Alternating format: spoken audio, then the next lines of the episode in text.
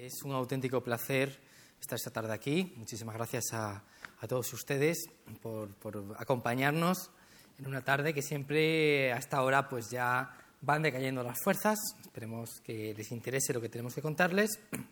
Gracias también, por supuesto, a Casa Árabe que siempre nos acoge y la verdad es que siempre es un lujo auténtico poder, poder contar con vuestra ayuda. Eh, gracias también, por supuesto, a Pluralismo y Convivencia, que, ah, que nos ha apoyado en, esta, en estas reflexiones eh, polifónicas que hacemos sobre el Islam y sobre los jóvenes en España. Y eh, desde la entidad que, bueno, que, a la que represento y dando las gracias a, nuestra presidenta Isabel Romero, que está viendo el público, pues, pues seguimos en el compromiso de hablar de temas actuales.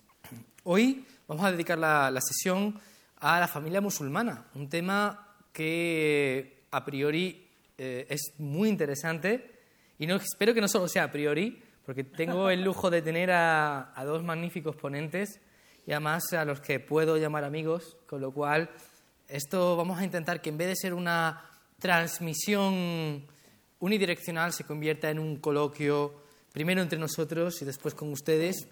Hace un momentito hemos tenido un vídeo Hemos hecho un vídeo más informal para el canal de Rafa y de su mujer Mardía y que ustedes podrán ver dentro de poquito y esperemos que ese espíritu que hemos tenido se pueda proyectar ahora. Bien, pues ¿qué tengo que decirles a ustedes? Les voy a presentar a estos dos magníficos ponentes, eh, que son, por una parte, Miriam Hatibi. Miriam Hatibi es, eh, pues, es pues una de las referencias prácticamente de, lo que son los jóvenes musulmanes en España y que representa de forma muy interesante eh, ese mundo transcultural y transidentitario que supone el Islam en, nuestra sociedad. Eh, ella eh, estudió, si no me equivoco mal, International Business en la Universidad Pompeu Fabra, ¿no? con máster en análisis de datos en la Universidad de Barcelona, si no me equivoco. además, actualmente es consultora de comunicación que ha trabajado, que trabaja realmente con, temas de millennials, que creo que es muy interesante y conoce la parte desde lo que le atañe como representante de este Islam joven, de esta generación híbrida y compleja, y a la vez como analista social, que creo que es importante. Miriam es autora de un libro para reflexionar, que es Mírame a los ojos, con ediciones en, en, castellano y en catalán. Es, creo que es Plaza y Janés, ¿fue la editora? En Plaza y Janés, la tienen en la librería Belkis y les aconsejo que le echen un vistazo, muy buena reflexión. Y también es autora de un libro magnífico para niños eh, que le recomiendo con las ilustraciones de María Benarab. De Rafa, que aún tengo más confianza y que creo que además es una persona ideal para traer hoy, porque además de psicólogo, filósofo y escritor, es padre, padre de familia numerosa, numeroso especial además. en estos tiempos complejos, van esos niños a lo mejor nos pagan las pensiones. Claro, alguien, yo estoy cubriendo mi cupo y el tuyo. Eso. alguien tiene que hacerlo. Entonces, yo creo que es muy interesante porque además Rafa es una persona que, que, tiene una comprensión del Islam, a mi juicio, bellísima, igual que su mujer, que no ha podido estar por, por, por motivos de, precisamente de conciliación familiar, por decirlo bien. Yo creo que ellos son un buen ejemplo de familia musulmana que rompe los estereotipos, pero que tiene una gran capacidad espiritual. Ahora hablaremos un poco de eso. Eh, Rafa es además psicólogo clínico y trabaja tiene, y autor de libros tan magníficos Mira, me lo he dejado ahí. ¿Lo tenéis por aquí el libro? yo ya lo he guardado para que no... Ah, bueno, pues, pues, pues Rafa Millán... Eh, eh, a ver, nos lo acerca alguien. Me acerco yo. Muchísimas gracias, doctor Ersing. Rompemos el protocolo. Este libro que acaba de publicar, que se llama Cómo ser sufí y morir en el intento, con el no tachado, magnífico libro en clave de humor sobre qué significa ser eh, musulmán en, el día, en estos tiempos tan complicados, una nota de humor viene fantástico. tiene otro libro fantástico que se llama Las enfermedades mentales son los padres. Las enfermedades mentales no existen, son los padres. Pues ya sabéis. Un libro fantástico también, con una gran capacidad crítica y, y bueno, pues yo creo que es una de las referencias actualmente, su canal, el canal que tiene con, con, su mujer, con Mardía, se llama eh, Psicología y Espiritualidad. Psicología y Espiritualidad, os lo recomiendo, es un libro, es un, libro, es un, es, un, es un canal de YouTube magnífico y donde se tratan temas muy interesantes. Bueno, Tenemos tres entrevistas con Antonio de Diego imperdibles. Bueno, eso. y ahora va a haber una eh, en modo diálogo que decía Miriam, que es como un reality. un tetrálogo así que hemos tenido con María y con Miriam. Fantástico. Así que, bueno, pues un poco el tema de hoy es polémico, porque normalmente pensamos que la familia musulmana es algo así como rígida, eh, monolítica y llena de tabúes. Entonces, una de las cosas cuando propusimos este ciclo era mostrar que las familias musulmanas son de muchos tipos. Volvemos a, intentar cambiar un poco el punto de partida, porque hay una, hay una serie de estereotipos pues, que que hacen, que hacen daño propiamente a la comunidad. Y, hoy vamos a intentar debatir un poco de esos temas. ¿no? Eh, yo voy a lanzar una pregunta un poco perversa o un poco compleja, o un poco para pillaros, si me permitís, que es, ¿qué es una familia musulmana? ¿Quién quiere empezar? Gracias. No, porque antes, bueno, buenas tardes, muchas gracias a todos por haber venido. Muchas gracias. Y ¿Libretas gratis? Sí, sí, pero solo para mí. y bolis, y bolis gratis, vale. Es que antes Antonio me ha sacado de Valquís, que yo quería pasar ahí un ratito, ya sabe que con estas cosas. Pero no, antes hemos estado hablando y has comentado también sobre el cuento de Leila, y como ahora has lanzado la pregunta, cuando, cuando hice Leila lo hice con una ilustradora que es Mariam Benarab, que es una ilustradora catalana, y mm, para mí la experiencia de trabajarlo con ella fue muy interesante porque precisamente teníamos que hablar de familia en el cuento. Y teníamos que hablar de familia porque estábamos hablando a niños. Y a, niños y a niñas tú les tienes que hablar o de familia, o de amistades, o de, bueno, de relaciones con las que puedan empatizar para a partir de ahí conocer la historia. ¿no? Y entonces con el cuento queríamos, bueno, yo lo que quería antes de conocer a la ilustradora era eh, acercar los niños y las niñas y que entendieran un poco mejor pues, el Islam o las personas musulmanas.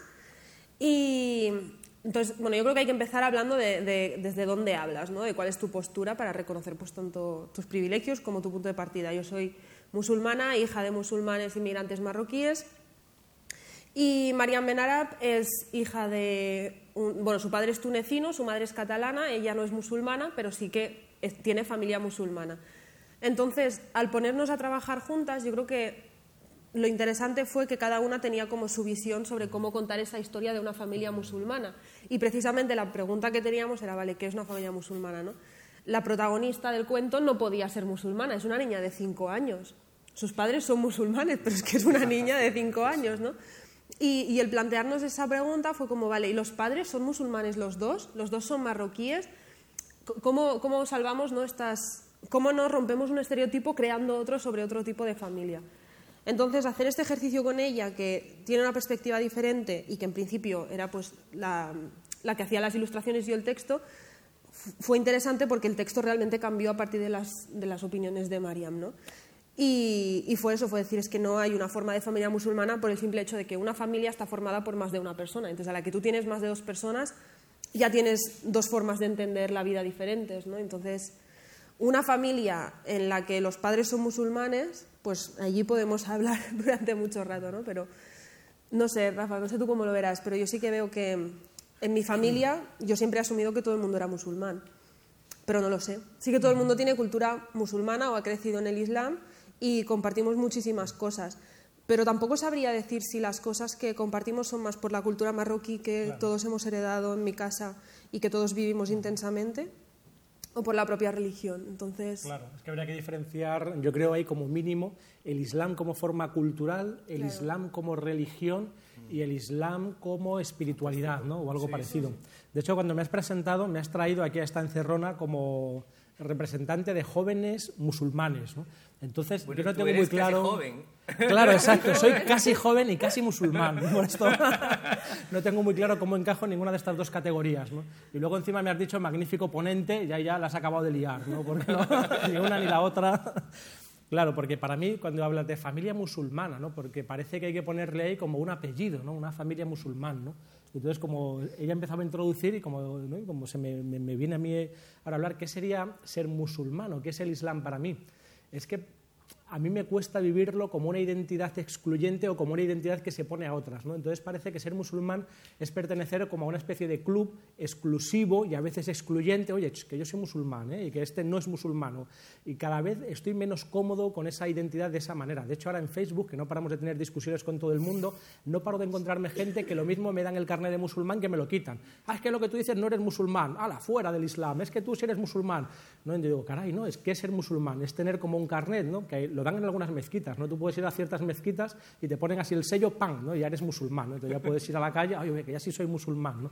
Para mí el Islam, como yo lo vivo, como lo entiendo, o como a mí me interesa más bien, sería una toma de conciencia, una actualización en mí de la unidad divina y de la cadena de los profetas. ¿no? Por eso no hay propiamente un ritual de iniciación en el Islam, como un bautismo musulmán. Simplemente uno reconoce, ¿no? pues ante la comunidad y ante Dios, ¿no? Es decir, ashhadu, doy testimonio, doy fe, traigo a la luz y a mi conciencia, reconozco, tomo conciencia de la unidad divina y de la cadena de los profetas. Y entonces soy musulmán. Desde este punto de vista, tal vez la pregunta sea lo contrario. ¿Existe alguna familia que sea no musulmana? ¿Se puede estar en familia sin ser musulmán? Si definimos musulmán de esta manera y connaturalizamos la palabra como una palabra castellana, porque otro problema que tengo con esta identidad de musulmán es que parece que es algo extranjero, que si tú le dices a alguien "Eh, que soy musulmán, dice, vete a tu país, ¿no? Sí, Digo, sí, ¿a qué- eso a ha qué- pasado. A mí también me ha claro. pasado, claro. De hecho, a veces íbamos antes con el gorro y con las barbas, ¿no? Y con algún amigo que salíamos con la calle, también español de toda la vida, ¿no? Íbamos así con el gorro y con la barba y había una vecina que nos veía salir por el portal y se quedaba así mirando y me decía, caray, qué bien habláis español vosotros. es que aprendemos que da gusto, ¿no? No podía concebir, ¿no? Ser musulmán y español como la misma identidad. Entonces yo ahora estoy jugando a una cosa, y ya acabo, te lo juro, estoy jugando a cambiar esta palabra, ¿no? Porque la palabra islam o musulmán son palabras que eran de uso habitual y cotidianas en la Arabia de la época del profeta. Cuando el profeta Muhammad la pasea con él, dice, eh, sed musulmanes, ¿no? Está utilizando una palabra de otro idioma, sino todo lo contrario, una palabra que es muy natural y que todas las personas de su entorno conocen y en el árabe normal de su época. Entonces, tal vez deberíamos encontrar una palabra castellana para llamarnos musulmanes. Como la palabra sumisión tiene unas connotaciones y agita así en los imaginarios unas eh, asociaciones muy negativas, tal vez podríamos buscar otras, porque como sabéis el árabe es muy polisémico y se generan campos léxicos enormes de cada palabra, ¿no? cada palabra es como una enorme constelación de sugerencias y de arabescos que se van uniendo unos con otros. Yo he encontrado dos que a mí me han interesado y que de hecho en mi libro, que antes has mencionado, pretendo demostrar que es una buena traducción basándome en arabistas, pretendo demostrar que es una buena traducción de Islam. Y una sería como entrega y otra sería armonización, entrega armónica y pacífica a lo real. Entonces, si yo digo, bueno, yo estoy armonizado con lo real, ¿no? me entrego a la divinidad o me entrego a lo real, ahí ya no estoy siendo extranjero, ya no soy otro, ya no estoy, como decíamos antes, partiendo de una identidad o desde un cierto prejuicio para entonces acercarme, sino que estoy ya en mi identidad y en mi cultura. Entonces ahí me siento más cómodo. ¿no? Y de hecho pasa cuando yo digo que soy musulmán en entornos, digamos, de, compañeros o de conocidos españoles, amigos españoles, suele pasar que, le- que les digo, pues mira, sí, soy musulmán. En caray.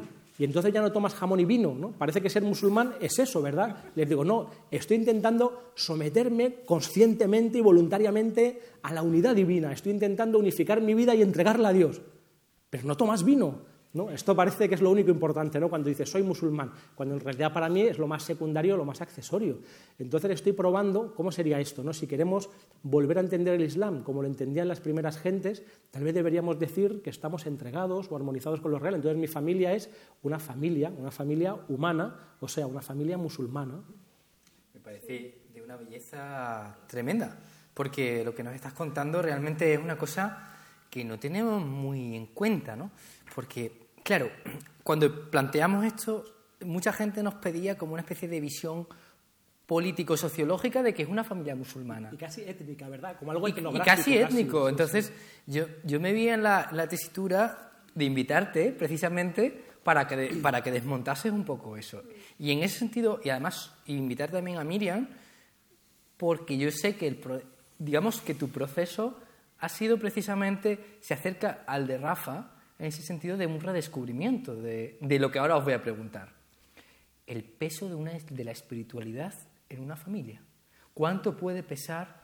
¿Cuánto puede ser un desafío? ¿O, o cuánto puede ayudar en la familia? Os dejo esa pregunta porque creo que además es estratégica, porque si no podríamos entretenernos hablando aquí de sociología y de, la, y de que somos dos millones y que la familia musulmana es conservadora y que... Y entonces entraríamos en contradicción con una de las cosas que tú nos has dicho que ha sido muy interesante. Hay tantos tipos de familias musulmanas, pero se nos vende una versión. Y sin duda, lo que decía Rafa, que la, la, familia musulmana es, tiene el punto espiritual. ¿Qué importancia tiene eso? O sea, cuando yo digo que hay muchos tipos de familia musulmana, creo que uno de los, de los errores que cometemos a veces los, hijos de marroquíes, que al final somos uno de los grupos más grandes entre los musulmanes, pues los marroquíes y los hijos de marroquíes, es em, pensar que cuando se habla del Islam se está hablando siempre de nosotros. ¿no?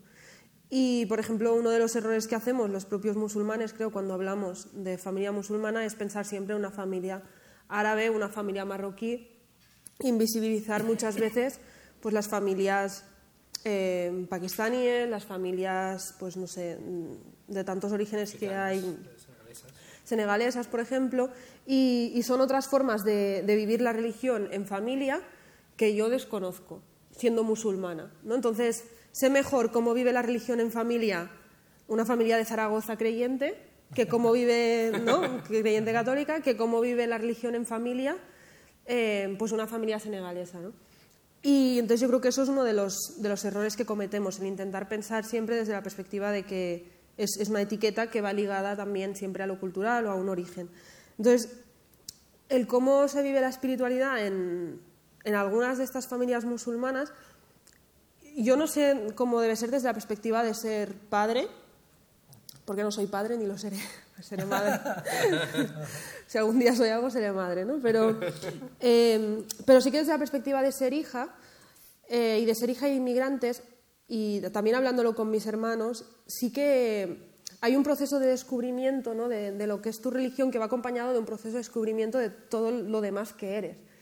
Y aquí yo creo que sí que, volviendo al título de la familia musulmana, desafíos y retos, yo creo que uno de los, de los retos de, de, las familias musulmanas a día de hoy en España, sabiendo que el Islam es una religión que es percibida como extranjera, es acompañar a los hijos en ese descubrimiento de la religión, de la identidad propia, de la cultura. ¿no? Hay como varios marcadores de identidad en lo público, en lo que parecen, parece que destacan por encima de otros, que yo creo que son la religión, la racialización, racialización y el género. ¿no? Entonces, acompañar en ese descubrimiento de darte cuenta que eres mujer y eso tiene unas consecuencias sociales, darte cuenta que eres leído como musulmán y eso tiene unas consecuencias sociales, darte cuenta que eres leído como árabe, como moro y que eso tiene unas consecuencias sociales, lleva como a una inseguridad en, sobre los 16-17 en la que todo el mundo se siente solo. ¿no?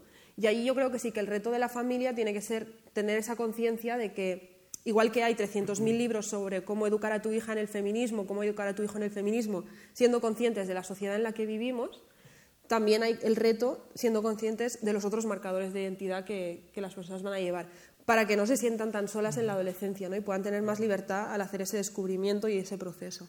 Claro. Sí, esto lo ven Mardía, Mardía Herrero, que ella eh, trabaja en un instituto, ¿no? entonces tiene trabaja con adolescentes españoles y marroquíes, muchas veces ve este problema, ¿no? Y entonces cómo, cada, cómo los marroquíes, estos chavales, intentan solucionarlo de diferentes maneras, entonces de repente se occidentalizan más que nadie de una manera casi caricaturesca o se emboscan en una identidad muy parcial y no, acaban de encontrar nunca su hueco, ¿no? Es muy interesante esto que tú planteas. Claro. Eso es una...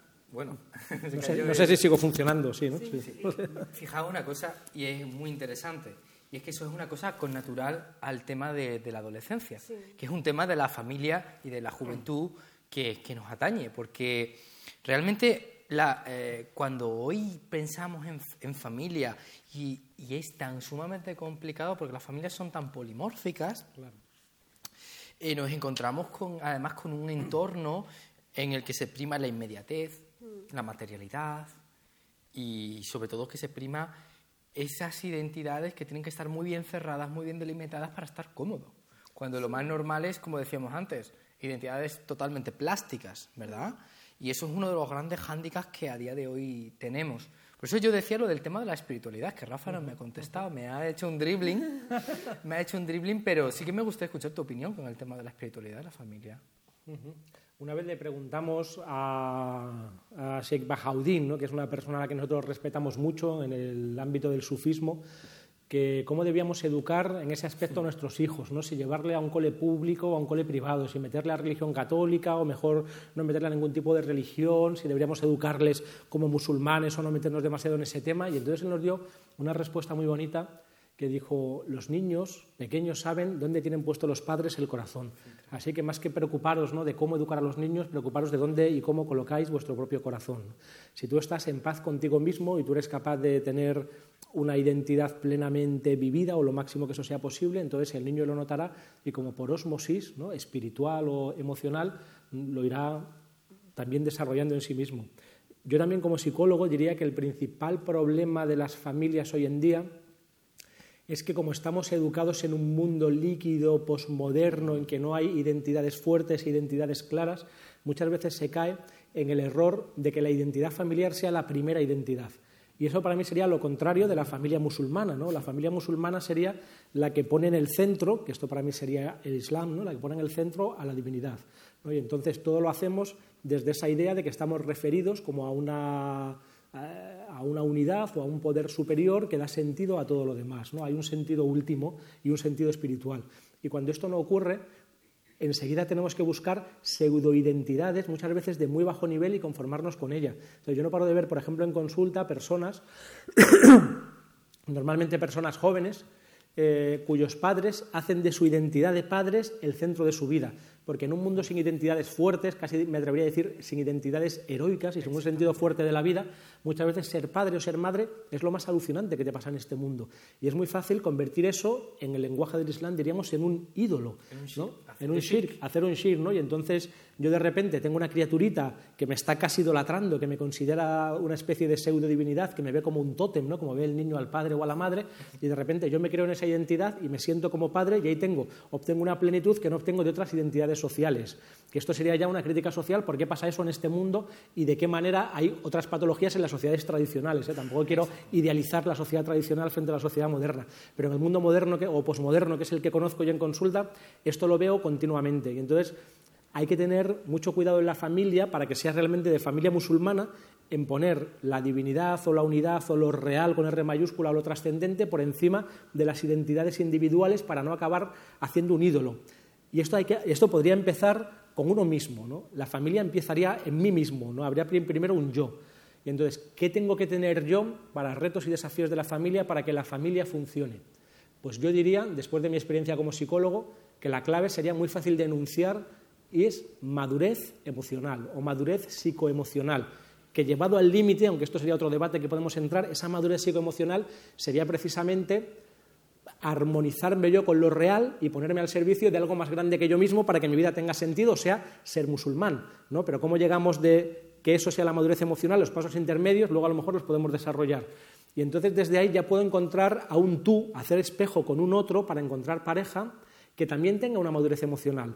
Y entonces de esa manera la pareja funciona. Esta es la clave. Si dos personas están infantilizados, esa pareja muy, muy, difícilmente va a funcionar. Y si dos personas tienen un mínimo grado de madurez emocional, la pareja casi seguro va a funcionar y si no funciona, van a poder separarse de una manera razonablemente pacífica y sin mucha guerra y sin hacerse mucha sangre.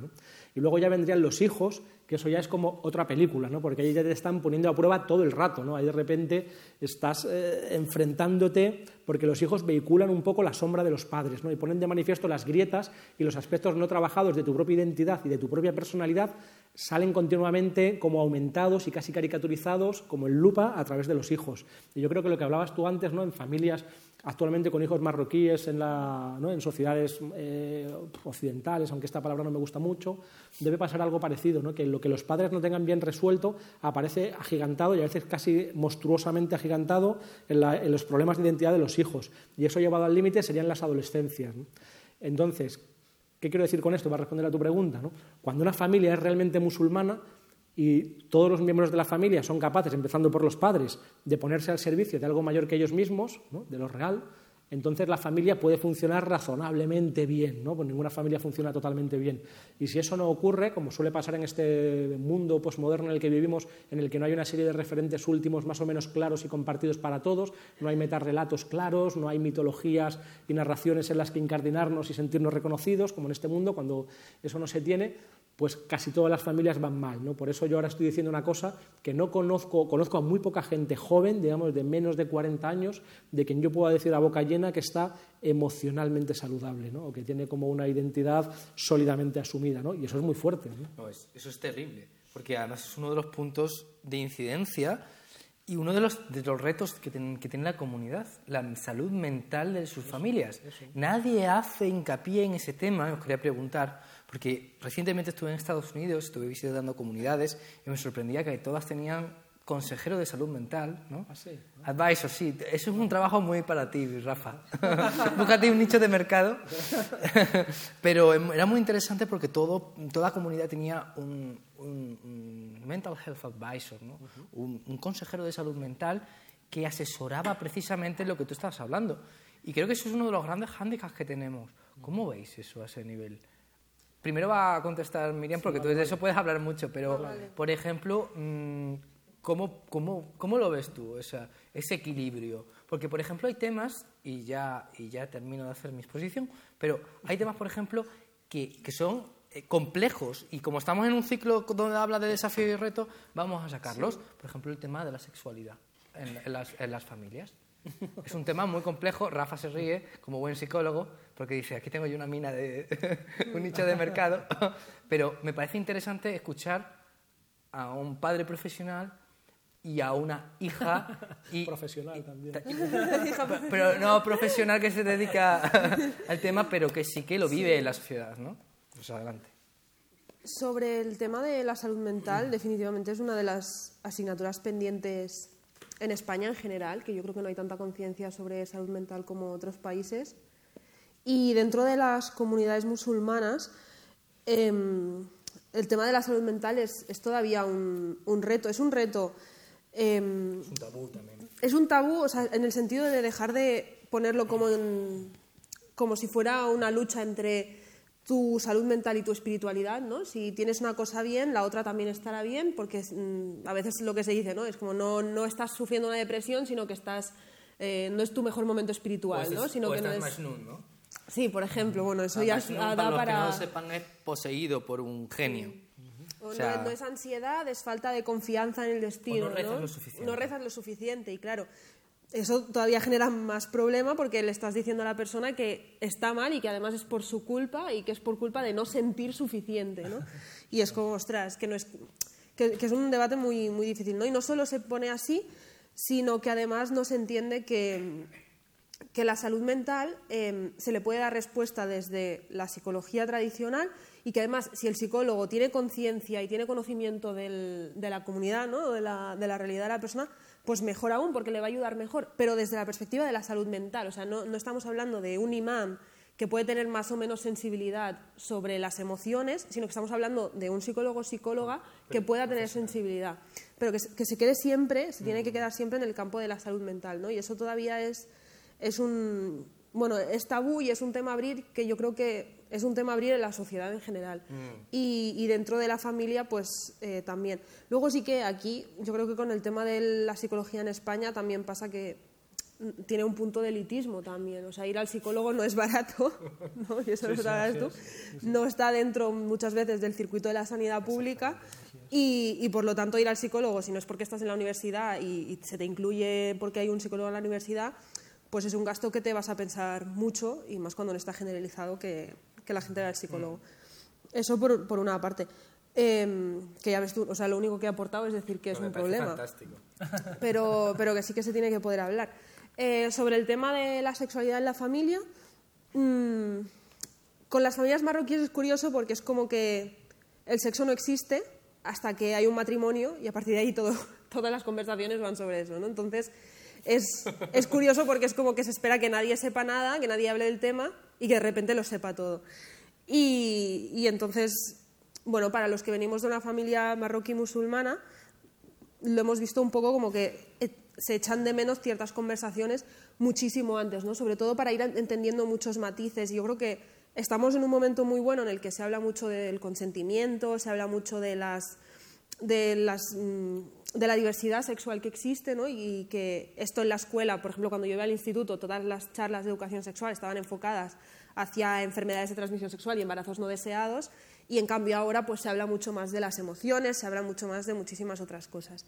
Em, Sí, yo, pienso que debería dejar de ser tabú en la familia. Mm, no sé cómo puede dejar de ser tabú. Lo que yo me encuentro en mi experiencia, ya no de ser hija, sino de tener contacto con gente joven, pues a través de proyectos, redes sociales y demás, es que muchas veces las preguntas que hace la gente joven van enfocadas hacia temas relacionados con, pues con relaciones sexuales, con relaciones sentimentales, van relacionados con temas que no están pudiendo hablar en casa y que acaban hablando con una desconocida que no sabe cuál es su contexto, que no sabe cuál es su vida y, por lo tanto falta pues que ese conocimiento lo tengan antes y que no lleguen tan a la desesperada, ¿no? a buscarlo en cualquier otra fuente. Pero yo eso sí que no sé cómo, cómo, se, cómo se le puede dar respuesta, y, más desde aquí, ¿no? que estamos como en un espacio tan lejos de lo que es la, la familia, que no sé.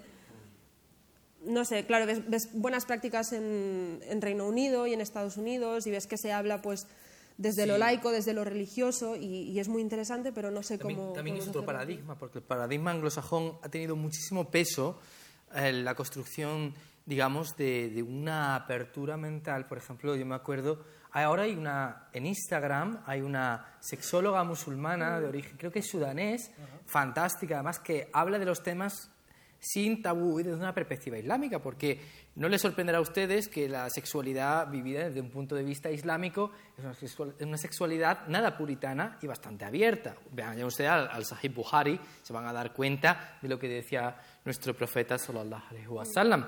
Es, no es, es, un, es, es un tema espiritual de alta espiritualidad, ¿no? Sí. Perdón, antes de. Sí que creo que hay. O sea, por un lado está lo que hemos estado hablando de que sería muy interesante que en las familias se hablara más de sexualidad para, sobre todo, dar más seguridad a la gente, ¿no? Que no se encontraran de repente con las mil dudas y las inquietudes. Pero también, aparte de la conversación general sobre sexualidad que se puede dar en la familia y que a día de hoy, pues si no se da en el instituto, hay un tema muy importante que es que hay o sea, hay muchos argumentos muy peligrosos en cuanto a sexualidad que se están justificando desde la religión, ¿no? Y, eso sí que es muy peligroso. Y ahí sí que la familia, em, la familia musulmana, sí que tendría que tener claro que es una, conversación muy importante a tener, ¿no? A mí cuando me llega una chica adolescente que dice que le han dicho que como es musulmana nunca puede decirle que no a su marido y te está dando...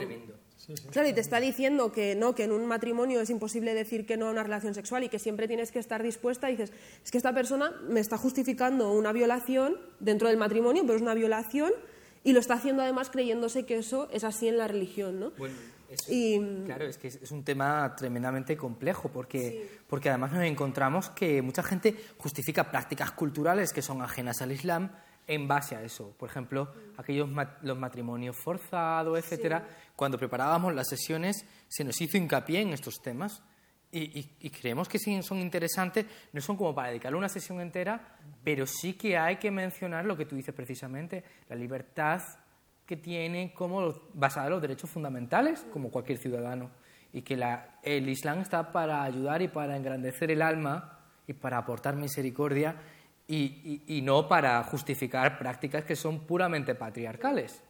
Claro, entonces si les das esas herramientas a las adolescentes para que las tengan, que luego las pueden usar o no, o sea, pueden ser musulmanas esas adolescentes o no, ¿no? Pero que si son musulmanas, al menos que, que sepan que no tienen que aceptar ciertos argumentos. Y eso tanto en el tema de la salud mental como en sexualidad, que son como los dos tabús a día de hoy y sobre los que pesan mil prejuicios desde la propia comunidad musulmana, pues yo creo que es un camino que, que hay muchísimo a. ¿Y os puedo hacer una pregunta difícil aquí, pero metiendo el dedo en toda la llaga? a ver. Tú eres un especialista en eso, no tengo ningún miedo. No, pero quiero hacértela a ti, a ver qué me dices, Antonio. Y esto que estáis hablando, claro, es obvio y evidente. Yo he visto varias veces en consulta, porque a mí me llega mucha gente, digamos, musulmanes y musulmanas, que están metidos en ese problema. ¿no? Recuerdo el caso de una chica que me decía, claro, es que mi marido me dice que si no tengo relaciones sexuales con él, los malaika, los ángeles van a estar maldiciéndome toda la noche. Pero es que entonces me sacaba el Buhari y el Muslim, me enseñaba el hadith y estaba ese hadith. Entonces, ¿qué hacéis con eso? Ay, es que eso hay, que interpretarlo en contexto. Entonces, por ejemplo, en el caso de Buhari y el Muslim, yo no sé si ese hadith, ese hadith viene en positivo, no en negativo. No, es, es si los cónyuges eh, digamos, están pletóricos, descienden los malaika, no al revés. Pero tú puedes hacer la interpretación hermenéutica que quieras. Esto es, la perversión de la interpretación. Yo puedo manipular los textos. Esto también forma parte de la importancia de la educación de los ministros de culto y líderes religiosos de las comunidades, eh, tanto masculinos como femeninos, que sean capaces de construir el relato que se manda a la comunidad. Y esto es importante porque depende prácticamente de la salud mental de nuestra comunidad. Es que es, que es tremendo. Y, claro, como eso, hay hadices falsos o, daif, débiles, que hablan de lo que decía precisamente Miriam, del tema de, la sumisión de la mujer, de hablan de bueno de una de, prácticas del patriarcado, incluso de mutilación genital femenina hay tres o cuatro evidentemente lo que tenemos que ir es a las fuentes. lo que tenemos que hacer un trabajo hermenéutico desde los contextos. Sí, yo creo que... Porque una, antes, perdóname Miriam, porque evidentemente si cogemos el Deuteronomio de la Biblia nos sorprendería simplemente. Sí, sí. Sí que en línea un poco con lo que decías antes, ¿no? que la, espiritualidad no son los detalles, de, que decías, la gente siempre se fija mucho en los detalles, ¿no? de ahora vas a dejar de beber vino, ¿no? Sí, y es como que se basa más en lo que ese hadith en concreto dice y, y no en lo, en lo global de la religión, ¿no? que es el matrimonio dentro del Islam, pues es un acuerdo entre dos personas, no, no es una relación de poder entre una y otra. Entonces, es un sacramento. Claro, entonces es una relación, ¿qué es la relación sexual dentro del Islam? No es una relación solo para tener hijos, ¿no? sino que es también fuente de placer. Entonces, si ya desde el Islam se justifica así, ¿por qué? ¿Cómo se puede estar justificando lo, contrario con, un, con, una frase concreta que alguien escribió en un momento? ¿no? Yo recuerdo también este otro hadith que no se cita tanto, pero que a mí me parece que solamente basándonos en él podríamos hacer una política de género preciosa cuando, le, cuando preguntan los sahabas al profeta quién es el mejor entre nosotros. ¿no? Y además así, en términos absolutos, no el mejor de una manera relativa o en un punto específico desde un cierto atributo, no, quién es el mejor entre nosotros. ¿no? Dice, el que mejor trata a su mujer. ¿no? Qué bonito, ¿no? Y qué, ese es el mejor. ¿Quién es el mejor entre nosotros? El que mejor trata a una mujer o a su mujer. ¿no? Sí, yo creo que todo, todos estos debates al final es como que siempre yo creo que a nivel individual también los tienes como a dos niveles, ¿no? Por un lado está tu espiritualidad, que sí que para ti es un camino, por otro también está el contexto en el que vives, ¿no? Yo cuando pienso en, pues en mi familia, en mis amigos, en... no estoy pensando todo el rato desde la perspectiva religiosa, sino que estás pensando también pues con el contexto en el que vives, con lo que te apetece o no en cada momento, que también eso es importante, ¿no? ¿no? Una mujer no tiene que estar pendiente todo el rato de ahora esto, ahora lo otro, ¿no? Bueno, también a ti que, te apetece en cada momento. Y yo creo que lo, que no se nos, lo que no se nos ha dado muchas veces es el, derecho a dudar y el derecho a, no estar de acuerdo. Y si a una persona tú le das el derecho a dudar y el derecho a no estar de acuerdo con cosas, eh, le estás dando muchísima seguridad tanto en su camino espiritual como en su camino vital, que pueden ir de la mano o no, ¿no? pero le estás dando mucha seguridad. Hay un libro, por ejemplo, que se ha difundido muchísimo que se llamaba La verdadera personalidad de la mujer musulmana, que también existe la verdadera personalidad del hombre musulmán o del musulmán. Y yo recuerdo comprar este libro, empezar a leerlo y ¿sabes lo que dices? No de verdad que no lo quiero tirar porque me da miedo que alguien lo encuentre y lo lea. Entonces, es un... Hay manuales franquistas muy parecidos. Sí, sí, sí, súper parecido. La, española casada. Sí, y es curioso porque a mí me dijeron, pero ¿cómo lo compras? Y con ese título, ¿qué te esperabas? Pero es verdad que hay un libro con un título muy parecido que es súper interesante. Y en cambio este no tiene nada interesante. Y, y el coger este libro y decir, no estoy de acuerdo con nada de lo que pone aquí, y compartirlo con otras chicas, otras chicas también me dicen, ostras, que yo lo leía y, me estaba rayando porque pensaba, ¿en serio yo tengo que ser así? ¿no? Pero no nos han dado muchas veces la opción de decir, está bien dudar, está bien no estar de acuerdo, hay muchas visiones, hay algunas que no tienes por qué aceptar, hay algunas que son de un momento concreto, que a día de hoy ya no son así, ¿no? Entonces, el, derecho a, dudar, a replantearse las cosas y, y a sentirnos como también ya no solo practicantes de la religión, sino también pues que tenemos una opinión y que a partir de ahí tú vas a construir tu espiritualidad. Es que a no ser que alguien esté ya como en la perfecta fanafilá, anonadado y aniquilado en lo divino y en la experiencia mística permanente, el que no esté así, que no creo que seamos ninguno de nosotros, tiene que tener dudas, ¿no? Una fe que no se pregunte por sí misma y que no dude de sí misma es de mentira, es una fachada, una fe de cartón piedra, ¿no? Que no va a resistir ningún golpe, ¿no? Claro. Decimos en Andalucía es un postureo. Es un postureo. Es un postureo. Es una fe de postureo. Claro, pero eso es lo que mucha gente vende. Y es, yo creo que uno de los grandes temas que tenemos, y esa es como, como la, la pregunta final para que nuestro querido público pueda ahora debatir, Sí, porque me han adoctrinado bien para, para que respetemos los tiempos. Eh, pues era el tema hacia dónde vamos. Claro, el Porque es el Islam monolítico. Hablar, como ya decía, del Islam como si fuera una única cosa, una única corriente, monolítica y muy clara, en que o estás o no estás. Eso es. el carnet de musulmán que tú decías. A mí me encanta eso, ¿no? Yo enseño el carnet de musulmán, oiga, que yo pertenezco a, musulmania unida, ¿no? que ser musulmán de tal tipo, de tal, cuando en realidad casi un tercio del mundo, entre un cuarto y un tercio, es musulmán. Y hay muchas corrientes de pensamiento. Y además yo cada vez veo menos el Islam como una religión, tampoco me gusta nada esa palabra, sino es un din, ¿no? Es como una forma de acercarnos a la vida o como un camino, dinámico, como una aproximación, exacto, es un dinamismo, es una forma de espiritualidad, esto de una religión con las connotaciones para mí que tiene esta palabra. De religare, de, como si fuera una cadena que te ata. Una cadena que te ata, cuando es lo contrario, ¿no? Nos sometemos a Dios para liberarnos de todo lo demás, algo así, someternos a lo real. ¿no? Claro, por eso la pregunta que planteaba era hacia dónde van esas familias. ¿Qué podemos esperar?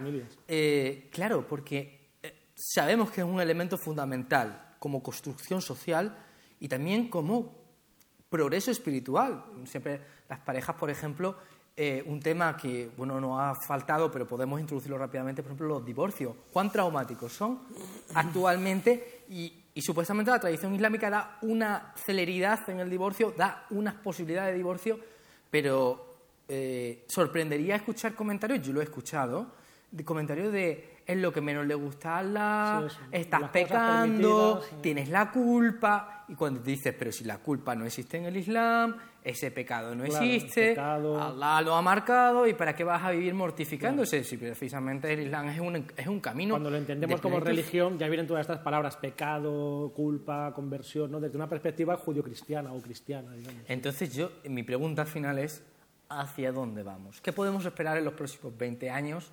en los cuales ya no seremos millennials, sino que seremos, estaremos en esa parte de ahí, organizaremos cosas. Bueno, tú no eres millennial, pero, pero eres primo hermano de millennials. hermano, cercano, ¿no? Amigo de los millennials. Que sepan ustedes que vamos a hacer un, videojuego... Lo vas a decir ahora. Basado primicia mundial. Primicia, mundial, vamos a hacer un videojuego basado en el Islam. El primer videojuego musulmán español. Lo pondremos en Steam. Entonces eso demuestra que él es medio Estamos millennial. En proceso ya, somos medio millennials. Así que, ¿hacia dónde vamos? Se hizo silencio. ¿Hacia, ¿Hacia, dónde vamos? La familia musulmana. Hmm. Pues espero que vayamos hacia Dios, ¿no? hacia adelante, ¿no? hacia la totalidad y a la unidad. Como decíamos antes con Mardía, para la clave es ir ampliando nuestro corazón, ir teniendo cada vez una mayor capacidad de acogida. Para mí eso también sería Islam, de tal manera que al final, ¿no? como llegando hasta el final, del Islam han dicho grandes autores musulmanes como Rumi o Ibn Arabi, mi corazón se haga capaz de todas las formas. ¿no? Y en vez de mm. convertirme en algo exclusivo y excluyente perteneciendo a un club con carnet, como decíamos antes, yo simplemente puedo ser un ser humano pleno, que sería estando en mi fitra, en mi verdadera naturaleza, en mi ser original, como recuerdo también en el libro, todos los bebés, todos los niños saben rezar, a que os acordáis. Cuando erais pequeños y cuando erais niños y teníais como impresos ya en el corazón, llevamos inscritos en nuestra alma la relación con lo divino. No hay que enseñarle a rezar a un niño, no hay que enseñarle lo que es Dios. Todos lo sabemos, lo traemos de fábrica. Entonces, ser musulmán sería ser ser humano en realidad, volver a ese origen original y originario que somos, ir quitando los velos, desvelando, también decíamos antes, los kufur, que lo que se traduce como infiel, qué horrible palabra, para mí totalmente fuera del contexto musulmán, ¿no? Eh, converso, infiel, culpa, pecado, qué horror, ¿no? Cuando realmente estamos buscando volver a nuestra verdadera naturaleza y a nuestro ser original. Y hay que tener mucho cuidado porque muchos de los que se llaman musulmanes o incluso muchos musulmanes de origen están también colonizados en su pensamiento, han sufrido un proceso muy extraño de extrañamiento, de verse a sí mismo como otros o como extraños o como extranjeros y entonces se han reflejado en una cierta forma muy concreta de entender lo religioso, normalmente de raíz cristiana, porque la, la, ciencia de las religiones o de la religión comparada surge en un contexto cultural concreto y entonces empiezan a adoptar para intentar hacerse entender, lo cual en origen no está mal, todo este tipo de lenguajes. Y tampoco digo que no haya gente para la que este lenguaje pueda servirle. Ojo, a mí no me sirve, pero puede haber, puede, como el Islam es algo tan enorme, es algo, es un, algo, es una civilización más que eso, es un conjunto enorme de, de, civilizaciones, una textura complejísima, puede que haya a la que sí le valga entender el Islam como una religión, como una serie de dogmas en que, donde hay un pecado. Bueno, puede ser, ¿no? Y si eso le lleva a ser mejor persona y a estar mejor en familia, bienvenido sea, porque quiero acabar con una idea que para mí es esencial reflexionando mucho. Tenemos un vídeo en nuestro canal que hemos llamado La religión verdadera, ¿no? porque esto es una cosa también heredado para mí de una cierta manera errónea de entender el catolicismo, porque también hay muchos catolicismos y hay muchos que me gustan mucho, y sería la de que solamente hay una religión verdadera y extra iglesia nula salvatio, no hay salvación fuera de la iglesia. ¿no? Hay un viejo chiste, lo puedo contar, un chiste, Por supuesto. que es, pues uno muere y va al cielo, y está ahí con San Pedro, ¿no? o podríamos decir con cualquier otro personaje, y entonces le va explicando a San Pedro, mira, pues este es el cielo y cada religión o cada tradición tiene su cielo. Aquí está el cielo de los budistas, aquí está el cielo de los hindúes, el cielo musulmán, y va viendo, ah, qué interesante, o sea, que todo el mundo se salva y tal. Sí, sí, en todas las tradiciones y religiones salvas, y de pronto pasan por una parte en donde hay como unas murallas así muy altas y todo como totalmente amurallado, entonces pasa y dice, vaya, esta muralla y dice, Shh, calla, son los católicos, se creen que están solos. ¿No?